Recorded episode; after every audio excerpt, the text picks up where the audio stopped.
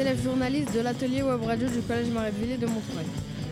Au menu du jour, des bananes, des devinettes, du sport, des films et des infos insolites, des conseils pratiques et un reportage exclusif qui vous donnera la chair de poule. Je passe tout de suite la parole à Melouine. Nous allons commencer par une devinette audio. Une question Un son C'est un son qu'on va vous passer au cours de toutes les émissions. Il faudra savoir qu'est-ce que c'est. Devinette audio. Attention, ça commence. Petit A. Marcher sur un paquet de chips. Petit B. Un pas à talons. Petit C. Croquer une pomme. Petit D. Fermer un livre. La réponse à la fin et nous allons vous la repasser.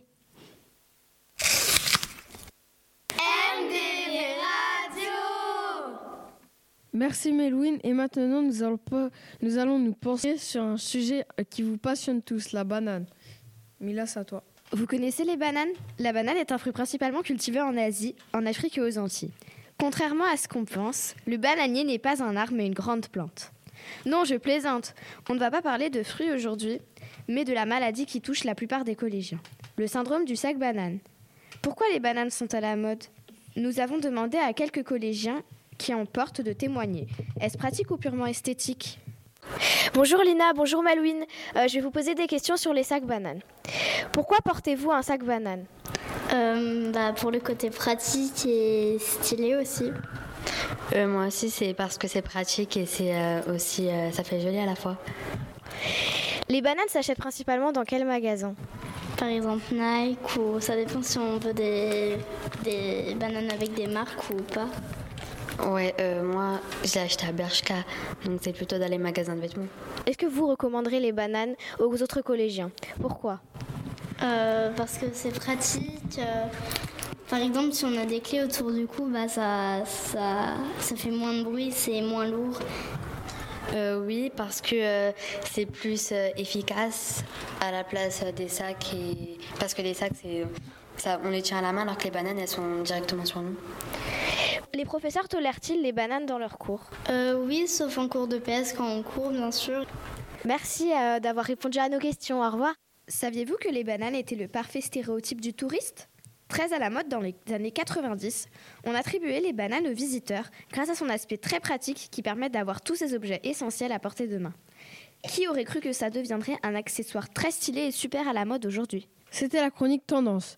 Nous passons la parole à Melouine qui va nous apprendre une info insolite dans notre rubrique Le saviez-vous qui vous retrouvera plusieurs fois dans l'émission. Le saviez-vous Jusqu'à ce jour, aucun scientifique n'a trouvé la raison. Les flamants roses dorment debout sur une seule patte. Pour la suite de notre émission, nous souhaitons vous faire connaître un club de sport à Montreuil. Emilia, Anaïs sont partis en reportage.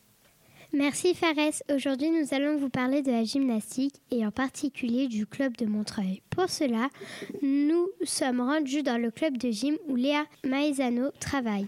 Et maintenant, nous écoutons son interview où elle vous parle de son métier.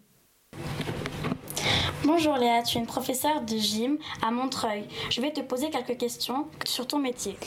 Quelle étude il faut faire pour devenir professeur de gym alors, il faut un brevet d'État pour être professeur de gym, ou bien des diplômes de cadre, ça s'appelle, ou bien une licence en STAPS, sciences et techniques des activités physiques et sportives, qui te donne un équivalent du brevet d'État. Depuis combien de temps es-tu professeur de gym Oula, alors j'étais bénévole de 14 ans à 18 ans. Et depuis que j'ai 18 ans, je suis rémunérée, donc payée, parce que j'ai obtenu mes diplômes, donc euh, ça fait 10 ans maintenant que je suis vraiment professeur de gym. As-tu un autre métier à côté? Oui, je suis professeur des écoles. Pourquoi prends-tu du temps à entraîner les, des filles? Parce que c'est une passion la gymnastique. Après avoir été gymnaste, j'ai pas voulu quitter le monde du sport et le monde de la gymnastique, donc euh, je me suis dit qu'entraîner pouvait être la bonne alternative. Nous passons aux questions sur le club. Depuis quand le club existe? Aucune idée. Ça fait au moins 30 ans. Au moins. À quel endroit de Montreuil le club se situe? À Montreuil, à la Croix de Chavaux, rue du Colonel Rénal. Et comment peut-on s'inscrire On peut s'inscrire en regardant sur le, la page Facebook du site du RSCM Montreuil ou en venant directement au gymnase. Il y a toujours les, les dates d'inscription ou bien des entraîneurs qui sont disponibles pour répondre aux questions. Dans le club, il y a-t-il des cours pour les garçons Il y a des cours pour les garçons, mais seulement jusqu'à 8 ans. Après, on leur propose des clubs aux alentours qui proposent des cours pour les garçons parce que manque de place, on n'a pas assez d'agrès pour, euh, pour les garçons. Maintenant, j'aimerais en savoir plus sur la pratique de la gym. À partir de quel âge on peut commencer? Certains clubs proposent de commencer à 2 ans et ici, on propose de commencer à partir de 3 ans. Tout le monde peut-il faire de la gym? Oui, tout le monde. Faut-il avoir une tenue spéciale?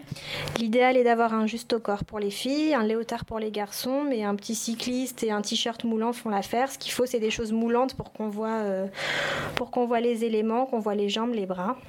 Il y a des agrès en gymnastique, peux-tu nous en parler? Alors, pour les filles, il y a quatre, ag- quatre agrès, les barres asymétriques, la poutre, le saut de cheval et le sol. Et pour les garçons, il y en a six. Les anneaux, les arçons, les barres parallèles, la barre fixe, le sol et le saut de cheval. À quel âge on peut commencer les compétitions? À partir de 6 ans. Je sais qu'il y a des galas à la fin de l'année, que peux-tu nous en dire? Euh, le gala permet dans un premier temps de se retrouver euh, avec les familles, les entraîneurs, de passer un moment assez convivial euh, dans le club. Ça permet également de rapporter un petit peu d'argent au club puisque les places sont payantes. Ça permet aussi de structurer les groupes puisque chaque groupe va devoir faire une démonstration. Donc ça nous permet nous de montrer aux filles, enfin que les filles puissent montrer à leurs parents ce qu'elles ont appris pendant l'année. Donc on propose une chorégraphie ainsi que des acrobaties gymniques. D'accord, merci beaucoup. Pour compléter cette première interview, une autre, une autre interview de deux élèves du club, Lina et Clémentine, qui sont aussi au collège Marais de Villiers. Elles ont bien voulu répondre à des questions. Conseillez-vous la gym à d'autres collégiens et pourquoi? Euh, bah oui, parce que c'est un sport euh, physique où on doit, qui aide à se muscler, à garder une certaine force, je pense. Bah, c'est super important de faire du sport, euh, que ce soit la gym ou un autre sport, parce qu'à l'école, ça peut nous aider. On a beaucoup de de- d'efforts à faire, physiques et euh, moralement. Moralement, ça nous aide à garder, garder le moral. On n'est plus euh, apte à, à apprendre les choses puisqu'on a moins de temps, on doit faire plus vite les choses et mieux du coup.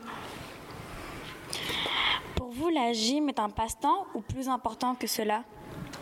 Euh, bah moi, ça fait pas énormément de temps que j'en fais, donc c'est plus un passe-temps pour le moment, parce que j'en fais en loisir. Bah oui, c'est un passe-temps, mais c'est aussi, on a beaucoup de, de, de choses à faire. On pense pas vraiment à s'amuser des fois. On doit vraiment penser euh, aux autres, à notre équipe et pas forcément à nous. Combien d'heures de gym faites-vous dans la semaine? Euh, 4 heures. Ouais, 4 heures. Je fais 13 heures de gym par semaine. D'accord, merci beaucoup de votre participation. Si ça vous a plu, n'hésitez pas à vous inscrire et venez nous trouver au CDI pour plus d'informations.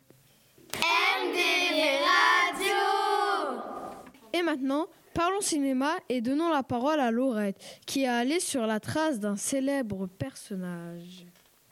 Merci. Et oui, aujourd'hui nous allons parler de la célèbre Mary Poppins et plus précisément des deux films. Mais tout d'abord, qui est Mary Poppins? C'est un personnage de nourrice qui est un peu magicienne. Voici quelques exemples. Elle arrive à voler, son perroquet peut parler comme un humain, elle a aussi un sac duquel elle peut sortir tout ce qu'elle souhaite. Ce personnage célèbre apparaît dans deux films. Le premier est un film américain sorti en 1964 de Robert Stevenson et le deuxième ne date que de 2018 par Rob Marshall. Le personnage est inspiré du roman Pavé à travers. Nous avons cherché un avis et Colline, une élève du collège, s'est proposée. Voici ce qu'elle en pense. Bonjour Colline. Bonjour. Aujourd'hui tu vas nous parler euh, des retours de Mary Poppins. As-tu aimé? Euh, ouais. Pourquoi? Bah en fait, euh, bah, par exemple à un moment dans Mary Poppins, ils prennent. Enfin il y a plein de moments fantastiques. Par exemple il y a des endroits où ils, ils prennent un bain un moment et en fait leur bain c'est l'océan où euh, ils plongent dans une porcelaine et ils, vivent- et ils font et bah ils sont à l'intérieur après. Euh, sinon, il y a aussi il y a plein de chansons qui sont très chouettes. Et la, la danse des ramoneurs et des allumeurs de lampadaires, les fallotiers, bah, elle se ressemble beaucoup. Du coup, c'est comme s'il y avait un lien entre les deux films. Tu as préféré le premier ou le deuxième? Bah, j'ai pas tellement de préférence en fait. Merci. Dans le premier Mary Poppins, on entend plein de chansons. Une des plus connues, où celle Marie chante sa fameuse formule magique Supercalifragilisticexpialidocious. Et vous, serez-vous capable de le répéter? Nous avons posé la question à plusieurs personnes du collège. Supercalifragilisticexpialidocious. Supercalifragilisticexpialidocious. Supercalifragilisticexpialidocious. Supercalifragilisticexpialidocious. Supercalifragilisticexpialidocious. Superfragilicalisticocious. Supercalifragilisticexpialidocious. Supercalifragilisticexpialidocious. Supercalifragilisticexpialidocious. Supercalifragilisticexpialidocious. Maintenant, à vous de vous entraîner chez vous. C'est le moment de notre deuxième rendez-vous avec l'info insolite et la rubrique Le saviez-vous? À toi Anaïs. Le saviez-vous? Actuellement, la plus petite femme du monde est Yoti Amg. Elle est atteinte de nanisme. Née le 16 décembre 1993 en Inde, elle ne pèse que 6 kg et mesure 62,8 cm.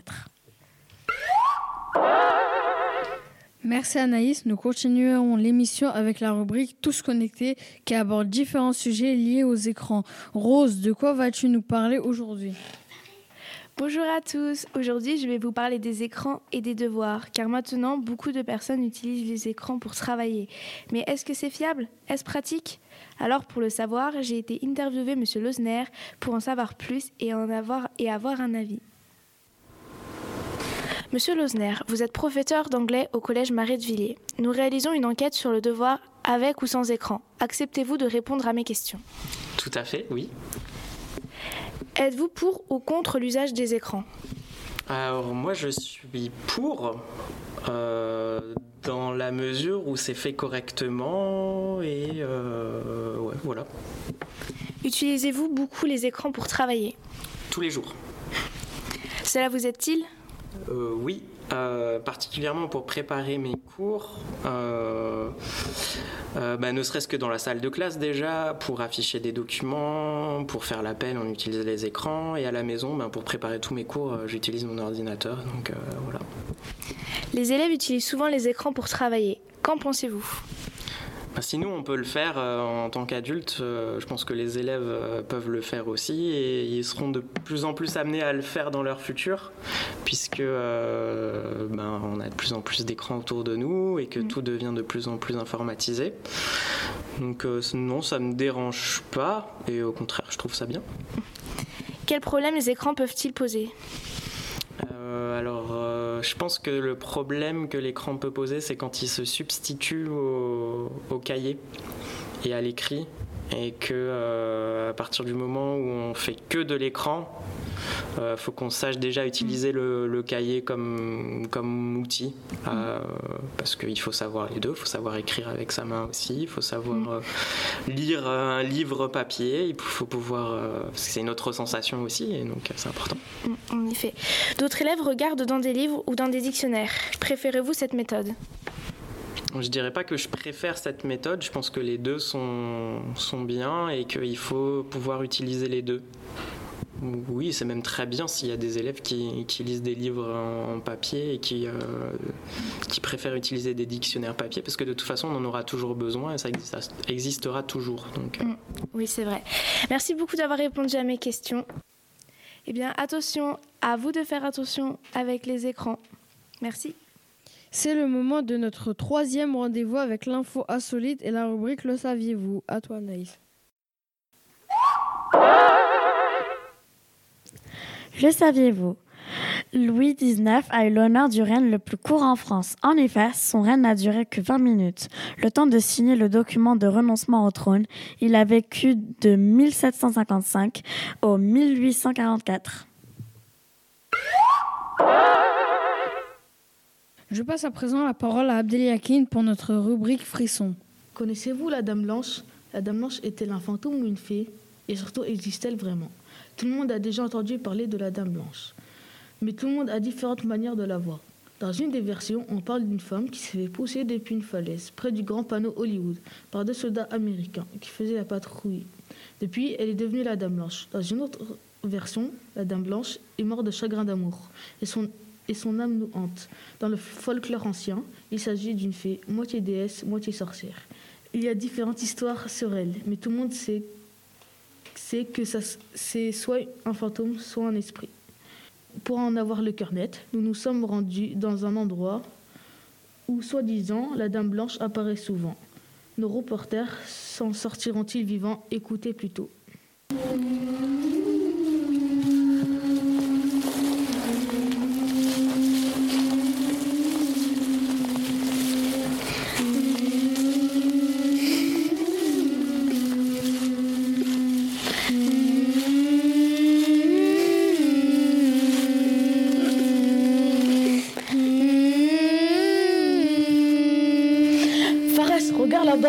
C'est quoi On dirait une femme qui, est... qui pleure. Approchons-nous.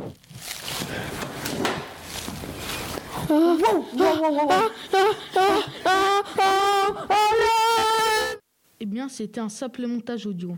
Sur Internet, il y a même des vidéos et des documents qui parlent de l'apparition de la Dame Blanche. Est-ce que ça prouve que la Dame Blanche existe? Dans une de ces vidéos, un youtubeur bouge la caméra et toute la vidéo était floue. On n'a pas vu de dame blanche. En conclusion, attention à ne pas croire tout ce que vous voyez. Nous arrivons à la fin de l'émission, mais avant de vous quitter, voici la réponse à la devinette audio. Avez-vous deviné de quel son s'agissait-il? Avant de vous donner la réponse, réécoutez euh, le son.